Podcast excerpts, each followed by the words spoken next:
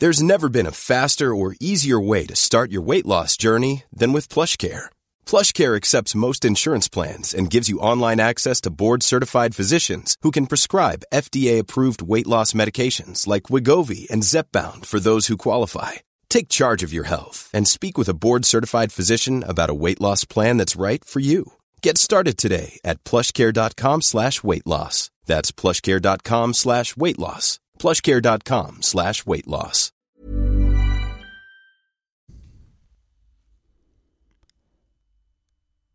Tomates, maïs, thé, café, autant de plantes, autant de légumes, autant de boissons que nous avons l'habitude de consommer quasiment quotidiennement sans prendre conscience ni de leur origine ni de ce qu'il a fallu de travail aux hommes pour que nous puissions y accéder. C'est ainsi la vie, l'évolution technologique a permis à ces produits à ces éléments de l'agriculture de devenir aujourd'hui des produits de consommation courante, et pourtant il n'en a pas toujours été le cas, et c'est ce que nous allons voir au cours de cette émission à travers cette euh, très belle histoire du voyage des plantes, de leurs échanges et de leurs découvertes. Et nous verrons notamment que les moines, les monastères ont joué un rôle important, parfois même un rôle essentiel, dans la transmission de ces plantes, dans la transmission également des techniques agricoles. Alors il y a un plat que je trouve extrêmement intéressant, qui est un, plat typique de la Méditerranée, à savoir la ratatouille. La ratatouille, c'est euh, véritablement le plat, le plat du sud, le plat du soleil. Il y a des tomates, il y a des aubergines, il y a des poivrons, de l'huile d'olive également, et puis selon les villes, il peut y avoir euh, différentes variantes, chacun mettant dans la ratatouille euh, un petit peu ce qu'il a sous la main pour faire euh, ce plat de légumes, ce plat véritablement typique de la région du sud, de la région de la Méditerranée. Et pourtant, si on décortique un petit peu chacun des éléments de la ratatouille, on se rend compte que très rares sont les légumes qui sont véritablement de la Méditerranée. L'aubergine, par exemple. L'aubergine est un légume qui est apparu en Asie et qui ensuite est arrivé en Europe via les échanges commerciaux et notamment au moment des croisades. Les tomates, tomates bien évidemment, viennent d'Amérique et donc c'est arrivé en Europe à partir du XVIe, XVIIe siècle et il a fallu un certain temps avant que cela s'acclimate. Il en va de même pour les poivrons qui eux aussi sont originaires du continent américain et qui ont été apportés au moment des grandes découvertes. Parfois, euh, dans la ratatouille, on met des artichauts. L'artichaut qui est d'ailleurs un légume extrêmement apprécié en Italie. À Rome, par exemple, à Vintimille, à Naples, on a de très nombreuses recettes d'artichauts, cuits ou bien conservés dans de l'huile d'olive. L'artichaut est lui aussi un légume qui est originaire du nord de l'Amérique. Finalement, dans la ratatouille, il n'y a guère que l'huile d'olive qui soit un produit véritablement méditerranéen, si on peut dire. À partir de, de quand, évidemment, peut-on considérer qu'un produit est véritablement d'une région Tout ça pour dire que la ratatouille est un très bel exemple de ces plats qui sont issus des échanges commerciaux, des échanges intellectuels et culturels à travers le monde, et c'est d'ailleurs très souvent le cas pour la cuisine. Alors, nous allons essayer de, schématiser dans les grandes lignes l'origine des produits et leur transmission. Avant cela, il faut bien comprendre comment se met en place ce développement, cette diffusion des plantes, des légumes, des légumineuses. À l'origine, il y a des plantes d'origine sauvage, euh, qui ne sont pas cultivées, qui sont souvent des lianes, euh, des plantes qui ne produisent pas beaucoup. Les, les plantes sauvages ont souvent des fruits qui sont tout petits, elles produisent peu et euh, assez, assez compliquées pour la consommation. C'est le cas des vergers, c'est le cas des céréales, et tout le travail de l'homme depuis l'époque du néolithique a été de sélectionner ces plants sauvages, de les croiser, de les améliorer pour en faire des plants cultivés qui produisent beaucoup plus, qui fournissent beaucoup plus de fruits, beaucoup plus de céréales, donc qui ont permis un accroissement des rendements. Ça, c'est tout le travail de l'agriculture, c'est tout le travail également humain qui permet de passer de plantes sauvages à des plantes cultivées. Si bien que aujourd'hui, quand on, voit des, champs, quand on voit des, plantes, euh, il n'y a rien là qui soit, euh, qui soit naturel. L'agriculture, d'ailleurs, n'est absolument pas naturelle, elle est culturelle. On va dire qu'elle est végétale, mais ce ne sont pas des espaces naturels. Il est vrai que dans le langage courant, on parle souvent d'espaces naturels quand on voit un champ, surtout en France. Mais il n'y a pas d'espace naturel en France. Tous les espaces, tous les paysages ont été transformés, ont été aménagés par l'homme et sont donc, de fait, des espaces complètement culturels, des espaces qui souvent ont été aménagés au, cours des siècles et parfois depuis très longtemps. Par exemple, dans la région de Bordeaux, on trouve encore aujourd'hui des canalisations en terre cuite qui datent de l'époque romaine. Certaines ne sont plus utilisées, d'autres sont encore utilisées pour le transport de l'eau. Les célèbres euh, étangs de la Dombe sont des étangs qui ont été entièrement aménagés par les populations locales, notamment par les moines. Ça a permis à la fois de drainer une région qui était marécageuse et donc de la rendre salubre, puisque qui dit marécage dit moustique et euh, dit euh, maladie. Donc c'est la mort, hein. le, marécage apporte la mort, et le fait de drainer ces marécages a permis de mettre un, terme ou de limiter énormément ces problèmes maritimes. Et puis, cela a permis aussi de, d'avoir des réserves pour avoir du poisson. Et ainsi, eh bien, le poisson a permis de nourrir les populations locales. Donc, on le voit, ces, marais de la Dombe, qui sont des espaces euh, extrêmement euh, euh, beaux, saisissants, sont en réalité entièrement le fruit de l'inventivité humaine, de la construction humaine. Et c'est le cas pour chacune des plantes. L'homme est un créateur de biodiversité. La plupart, même la quasi-totalité des légumes que nous avons aujourd'hui, des espèces animales aussi que nous avons aujourd'hui, ont été créés par l'homme et sont le fruit de sélection au cours des décennies, au cours des siècles. Récemment, je voyais dans la rue une publicité pour une marque de tomates, puisqu'on aime bien consommer des tomates en été, ça rappelle la, fraîcheur. Et euh, donc publicité pour une marque de tomates où il y avait des tomates euh, dans une boîte avec des tomates euh, noires, des tomates jaunes, des tomates rouges mais avec différentes formes. Et il y avait écrit saveur d'antan. Alors c'est très intéressant à étudier d'un point de vue marketing parce que c'est l'idée que autrefois les goûts étaient meilleurs. Autrefois, les saveurs étaient meilleures.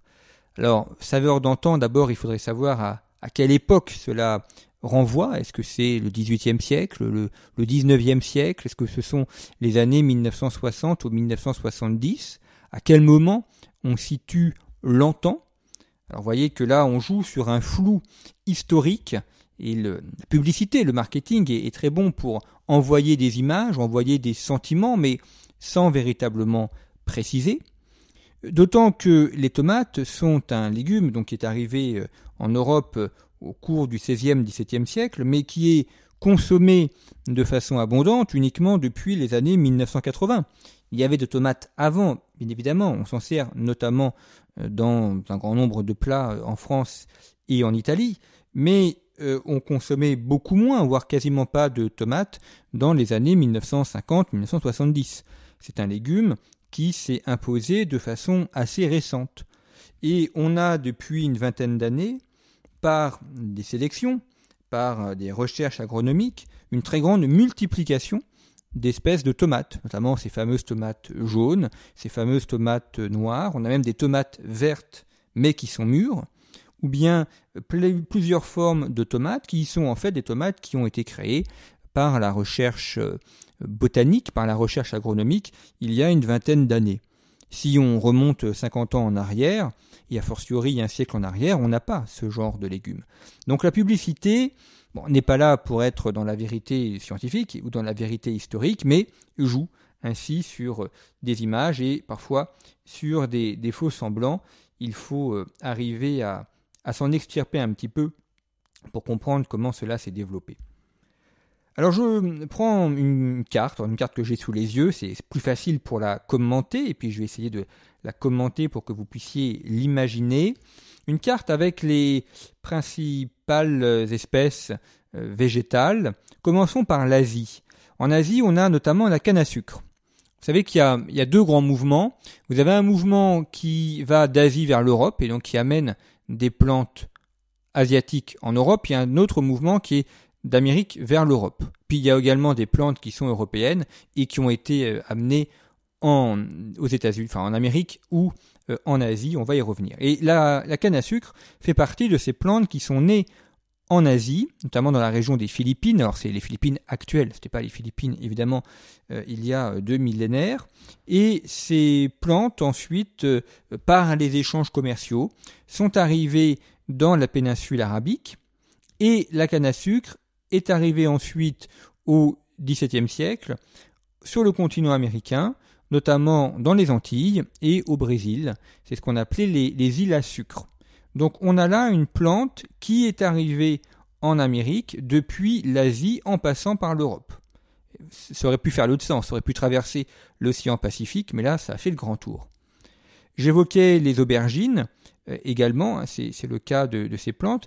Les bananes également. Alors souvent on pense que les bananes viennent d'Afrique ou qu'elles viennent d'Amérique, pas du tout. Ce sont des arbres ou des arbustes qui viennent d'Asie et qui sont arrivés ensuite en Amérique, euh, là aussi au moment du XVIIe siècle, et qui ne sont arrivés en Afrique qu'au XIXe et XXe siècle.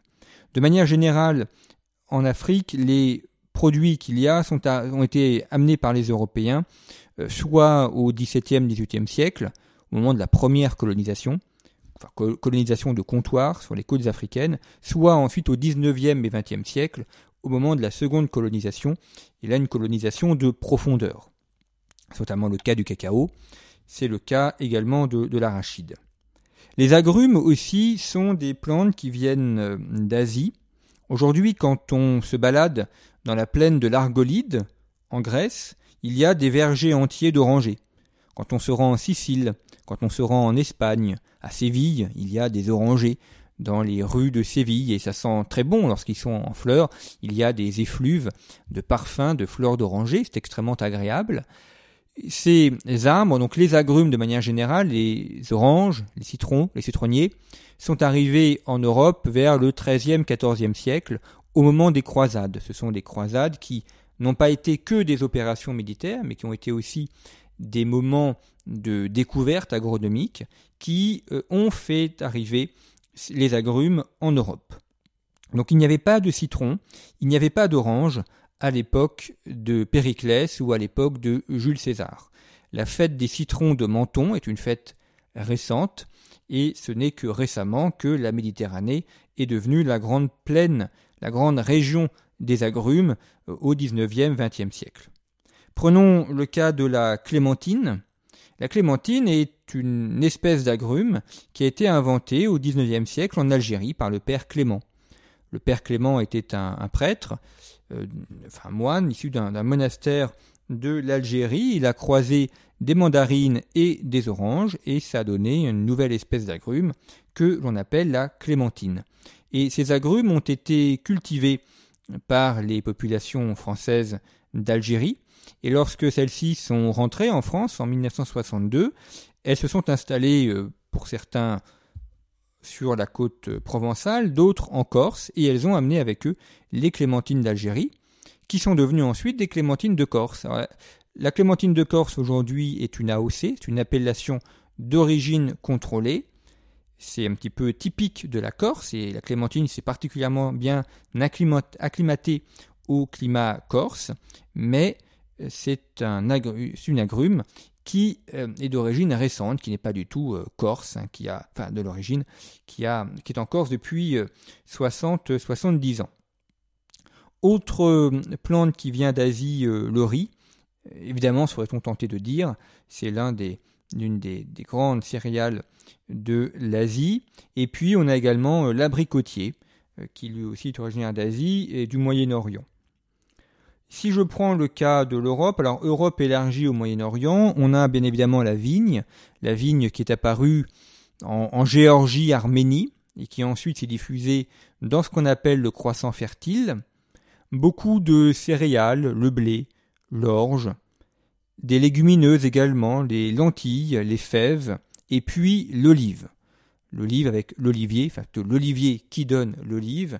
Là, on a des, plantes qui sont euh, originaires euh, d'Europe et qui ensuite se sont diffusées dans le monde entier, notamment la vigne, puisque pour célébrer la messe, il faut du vin. Et donc les missionnaires, lors de leur euh, conquête du monde, ont amené avec eux des plants de vigne pour planter du vin là où ils s'installaient afin de pouvoir célébrer la messe. Et c'est ainsi que le vin et enfin que la vigne est arrivée en Australie, en Nouvelle-Zélande, sur le continent américain, également en Californie, en Argentine, au Chili. Alors la vigne euh, ne s'est pas bien acclimatée en climat tropical, donc il n'y a pas de vigne en Afrique, sauf en Afrique du Nord, au Maghreb, qui a été une grande région productrice de vin. On a encore d'ailleurs du vin aujourd'hui au Maghreb, notamment le célèbre vin gris. Idem aussi en Afrique du Sud, qui sont là des vignobles plantés par les Européens, notamment les Hollandais, de manière à disposer à la fois de vin pour la consommation locale, mais aussi de réserves, puisque les bateaux faisaient escale au cap de Bonne-Espérance et pouvaient ainsi se ravitailler en vin. Et puis, tentative pour acclimater la vigne au Japon et en Chine, ça n'a pas très bien marché, même si depuis quelques années il y a un retour du vin dans ces régions. Le continent américain, lui, a fourni beaucoup de choses. Les arachides, utiles notamment pour faire euh, de l'huile. On a euh, également l'EVA. Alors l'EVA aujourd'hui est euh, beaucoup planté et utilisé au Vietnam. Notamment, ce sont les, Français qui ont amené l'EVA au, Vietnam, en Indochine, à l'époque de la colonisation. Mais l'EVA est originaire du Brésil. Vous savez que l'EVA, c'est cet arbre que l'on scarifie le tronc et donc il y a le latex qui s'écoule et cela permet d'avoir euh, cette euh, substance euh, bien utile pour faire des, matières plastiques, notamment des pneus. On a également en Amérique la pomme de terre, la tomate, et puis le maïs, le poivron et les, haricots. Donc tout cela ensuite s'est diffusé. La, pomme de terre est arrivée en France au XVIIIe siècle. Louis XVI a essayé de faire consommer de la pomme de terre à la population française, mais ça n'a pas véritablement pris, et ce n'est que au XIXe siècle qu'il euh, y a eu euh, cet essor important de la pomme de terre. Et vous voyez, aujourd'hui, on a énormément de plats euh, régionaux, de plats locaux qui sont à base de pommes de terre. La ligo, par exemple, le gratin dauphinois, beaucoup d'autres. Hein. La truffade, eh bien, s'il n'y a pas eu la pomme de terre, ces plats-là n'auraient jamais existé. Or, la pomme de terre est un, quelque chose qui est consommé récemment en France et en Europe depuis le, début du XIXe siècle. Donc, euh, ces plats euh, régionaux que l'on présente souvent comme étant des plats ancestraux, des plats de toujours, euh, des plats qui euh, auraient euh, quasiment toujours existé. Non, en réalité, ce sont des plats qui ont été créés très récemment et qui ont environ 200 ans, 250 ans pour les plus anciens. Le, le cacao, lui, s'est bien implanté en Afrique parce que le climat est assez similaire à celui de l'Amérique. Ce sont les Européens, notamment les Français, qui ont amené le cacao en Côte d'Ivoire et euh, qui ont amené également euh, l'arachide, notamment au Sénégal. Alors en Afrique, on n'a pas énormément de plantes euh, domestiques. Il y avait des, plantes, hein, mais simplement elles n'ont pas été véritablement domestiquées. Alors cela a une conséquence, c'est que l'Afrique a, toujours été un continent de basse pression démographique. En effet, si vous n'avez pas de plantes qui sont réellement domestiquées, si vous n'avez pas une complète maîtrise de l'agriculture, vous ne pouvez pas nourrir votre population, donc votre, population n'augmente pas. Et c'est pour ça que l'Asie et l'Europe ont été des foyers avec des populations nombreuses, c'est parce qu'il y avait une maîtrise de l'agriculture et une maîtrise d'une agriculture nourricière, notamment le riz et le blé. Et euh, si la population africaine a pu augmenter à partir du XXe siècle, c'est parce que les Européens ont apporté à la fois les soins, les services médicaux qui permettent de lutter contre les maladies, mais également les plantes et euh, des nouveaux, plans euh, agricoles qui ont permis ainsi de nourrir davantage la population. Une plante originaire d'Éthiopie, c'est le café, le café qui pousse sur les hauts plateaux éthiopiens, qui ensuite s'est diffusé au Yémen, et dans ce, qu'on appelait à l'époque l'Arabie heureuse, aujourd'hui on appelle ça le Yémen, et ensuite les Arabes, puis les Ottomans ont abondamment euh, pratiqué le café, et la plante a ensuite été exportée par les Européens sur le continent américain, notamment en Amérique centrale. Et aujourd'hui, vous avez les plus grands crus de café qui sont en Amérique du Sud et en Amérique centrale et qui sont des plants originaires d'Arabie heureuse amenés par les Européens. Vous voyez que c'est fascinant quand on regarde ainsi les, évolutions euh, des plantes, comment ceux-ci ont été amenés. Par exemple, le thé. Le thé qui est abondamment euh, cultivé en Inde et à Ceylan. Eh bien, le thé a été euh, amené dans les Indes par les Anglais. Le thé est une plante originaire de Chine, mais ce sont les Anglais qui, appréciant le thé et qui voulant développer des cultures de thé, l'ont importé en Inde et à Ceylan, et puis ensuite en Amérique, où il y a là aussi des, des crus de thé tout à fait intéressants. On voit dire que l'histoire de l'alimentation, l'histoire de ces plantes, l'histoire de ces végétaux, est toujours une histoire d'échange et, de rencontres. C'est aussi une histoire de savoir-faire une histoire de, transmission. Et les monastères ont joué un rôle fondamental.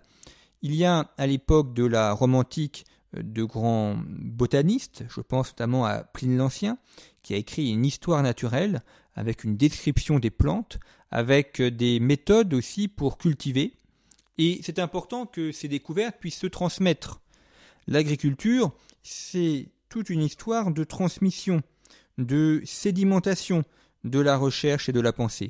S'il n'y a pas de transmission, eh bien à chaque génération, il faut recommencer à zéro. Et donc c'est fondamental qu'il y ait des personnes qui mettent par écrit, parce que ce genre de savoir doit se transmettre par écrit, à l'oral il y a des pertes, et ces livres, notamment de l'époque romaine, ont été recueillis dans des monastères, je pense au Mont Saint-Michel par exemple, à Cluny et à Cîteaux euh, bien évidemment, et le recueil de ces livres a permis ainsi de transmettre euh, tout ce savoir agronomique. Et c'est ainsi qu'on a donc pu avoir à la fois cette euh, conservation et cette transmission.